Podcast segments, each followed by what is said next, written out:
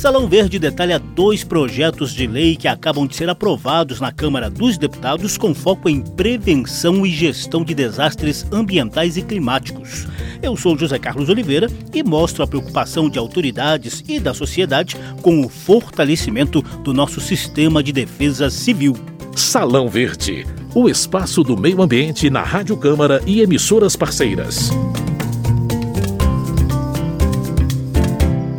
A tragédia de Petrópolis, que a tragédia de Recife, que a tragédia de São Sebastião, que a tragédia da favela do Vietnã, na zona sul de São Paulo, não são tragédias que simplesmente acontecem uma vez na vida, não são tragédias que não poderiam ter sido evitadas. Essa é a deputada Tabata Amaral, do PSB de São Paulo, falando da sucessão de tragédias socioambientais provocadas pelas enchentes de verão.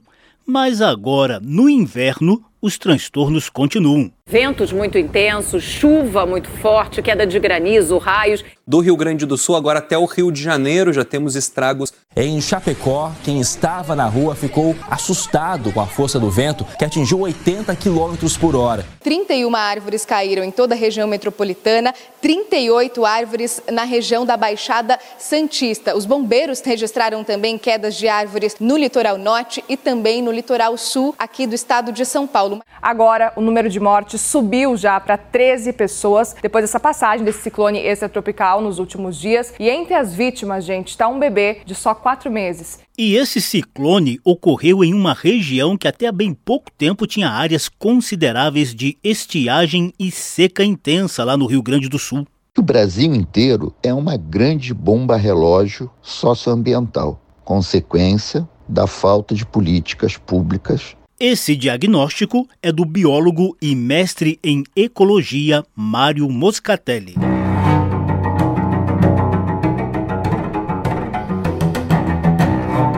A Câmara dos Deputados aprovou no primeiro semestre dois importantes projetos de lei ligados à prevenção e à gestão de desastres ambientais, tanto aqueles provocados por eventos climáticos extremos, como secas, enchentes e ciclones, quanto aqueles surgidos da imperícia humana, como nos rompimentos de barragens em Mariana e Brumadinho, em Minas Gerais. Para virarem lei, os textos dependem da concordância do Senado, onde ainda estão em análise. Mesmo assim, a gente traz o rico debate que essas propostas proporcionaram na Câmara.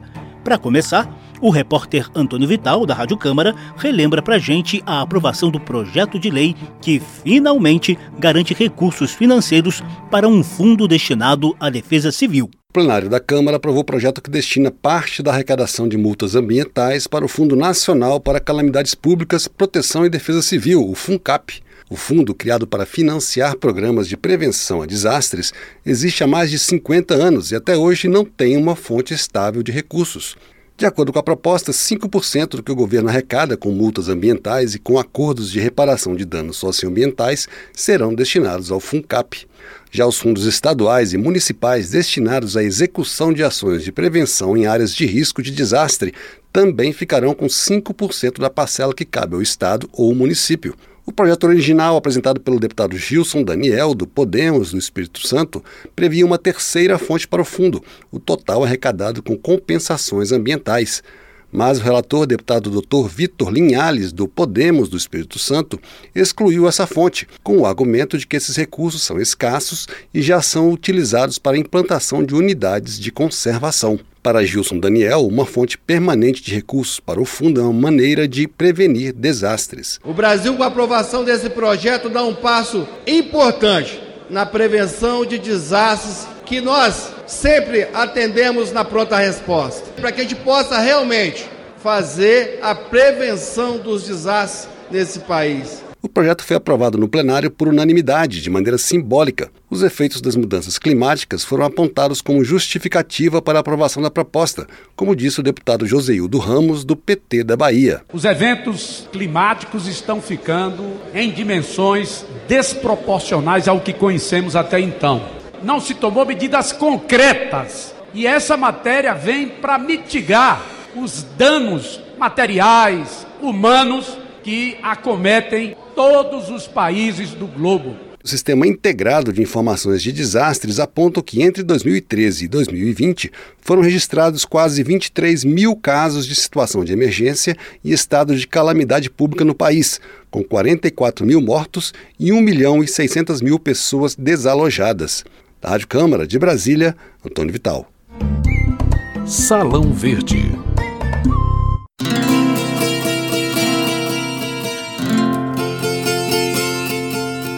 Para o enfrentamento dos eventos climáticos extremos cada vez mais intensos e frequentes, o governo federal também se movimenta no sentido de construir um Plano Nacional de Defesa Civil. Esse tema foi debatido em recente evento na Câmara dos Deputados, acompanhado pela repórter Maria Suzana Pereira o governo está articulando a criação de um Plano Nacional de Proteção e Defesa Civil, segundo informou o ministro da Integração e do Desenvolvimento Regional, Valdez Góes, em sessão da Câmara dos Deputados, em homenagem aos trabalhadores da Defesa Civil. Segundo Góes, a ideia é que o plano seja uma ferramenta de prevenção e pesquisa. Um plano bem definido, nós temos as condições criadas para fortalecer bem o sistema. Quantos municípios neste momento estão vivendo desastres que não viviam? Nós temos prospectado pelo Serviço Geológico do Brasil, são 4 milhões de pessoas vivendo em 14 mil pontos diferentes do Brasil em áreas de alto altíssimo risco. Crimes ambientais, como os ocorridos nos municípios mineiros de Mariana e Brumadinho, evidenciaram a importância de profissionais que atuam na gestão e recuperação de situações provocadas por desastres. A comandante-geral do Corpo de Bombeiros do Distrito Federal, Mônica Miranda, é a primeira mulher a ocupar o cargo em todo o país. Ela falou sobre a responsabilidade assumida por esses profissionais diante de situações de angústia e caos. Nas tramas intricadas dos riscos que afligem nossa sociedade, surgem verdadeiros heróis, cujas ações exemplares são dignas de nosso conhecimento e apreço. Enfrentam as adversidades com valentia, provendo auxílio, proteção e esperança aos que padecem diante das intempéries. O coordenador da Frente Parlamentar de Gestão dos Riscos e Desastres e Cooperação Humanitária, deputado Gilson Daniel do Podemos do Espírito Santo, alertou para o fato de que enchentes, deslizamentos e incêndios florestais poderiam ter menos impacto se existisse uma cultura de prevenção no Brasil. Quantas vidas poderiam ter sido salvas? Quanto das nossas matas e rios poderiam estar preservados? Quanto de nossas cidades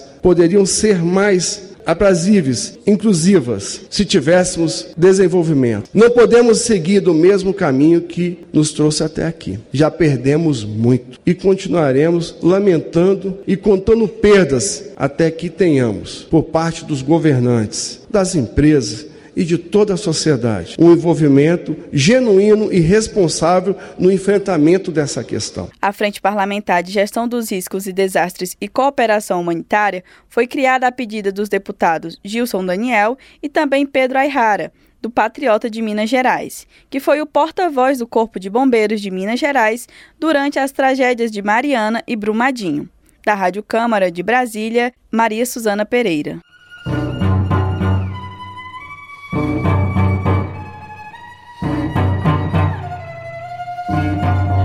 Salão Verde, o meio ambiente nos podcasts e nas ondas do rádio.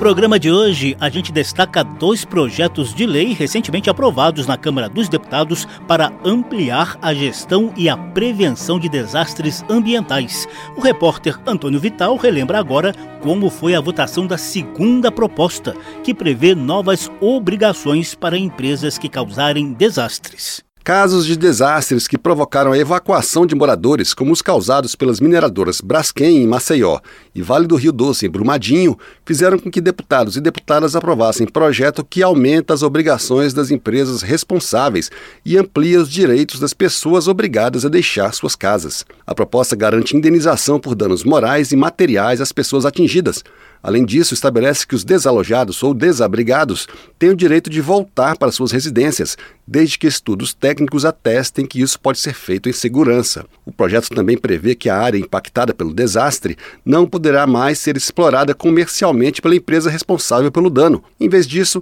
essas áreas poderão se tornar unidades de conservação. A proposta foi aprovada de maneira simbólica pelo plenário, depois de acordo que envolveu pequenas alterações no texto elaborado pelo relator, deputado Paulinho Freire, do União do Rio Grande do Norte. Um dos trechos do projeto só permitia a venda da empresa responsável pelo desastre depois de cumprida integralmente a reparação dos danos. O texto aprovado autoriza a venda desde que haja garantia financeira de que as indenizações serão pagas, o que deve ficar expresso no contrato de venda. O autor do projeto, deputado Alfredo Gaspar, do União de Alagoas, lembrou-se do impacto da mineração em Maceió, que provocou abalos nas estruturas de edifícios em 20% do município. Segundo ele, o projeto assegura direitos aos desabrigados. Faz cinco anos que milhares de vítimas em Maceió foram atingidas por um crime ambiental. O que hoje esta casa está fazendo é socorrendo milhares de pessoas as pessoas terão direito à indenização moral por pessoa e não por núcleo familiar. Segundo, a área atingida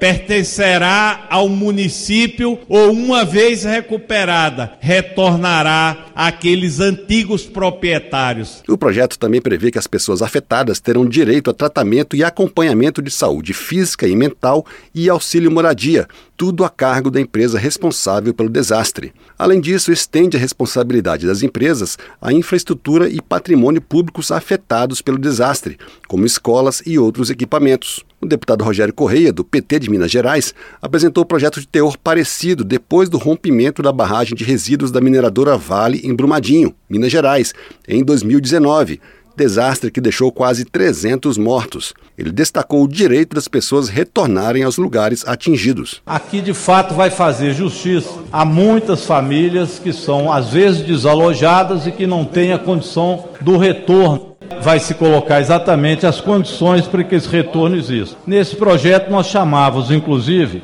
terror de barragem. Muitas vezes as empresas fazem esse terror de barragem, as pessoas saem de lá e nunca mais voltam. O projeto também obriga a empresa responsável pelo desastre a custear o resgate e tratamento dos animais afetados.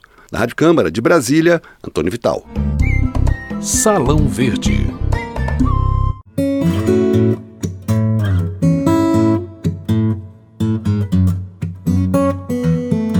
Mais alguns detalhes desse projeto de lei aprovado pela Câmara dos Deputados. O texto define como desalojado aquele que não necessita de abrigo e foi obrigado a abandonar temporária ou definitivamente sua habitação na área de risco ou desastre em função de evacuações preventivas, destruição ou avaria grave provocadas por acidente ou desastre.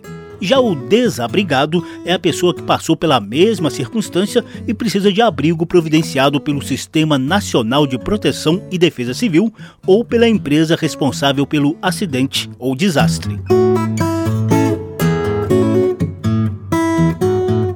Área impactada por desastre retornará aos proprietários deslocados ou a seus sucessores somente após sua completa recuperação e quando for atestada a ausência de riscos, também com fundamento em estudos técnicos independentes. Se isso não for viável, a área impactada não poderá ser explorada comercialmente pela empresa e sua destinação final terá de ser definida em consulta pública ou em conjunto pelas partes atingidas e pelas entidades entidades públicas de meio ambiente e de organização territorial.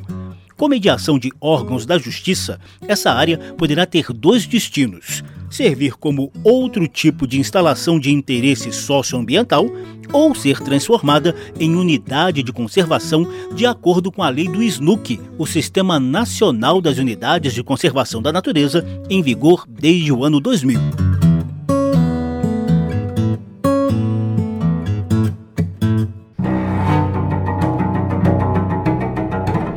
Gestão e prevenção de desastres ambientais e climáticos foram os temas centrais de dois projetos de lei recentemente aprovados na Câmara dos Deputados. Salão Verde trouxe os detalhes dessas propostas que agora só dependem da aprovação do Senado para virarem leis.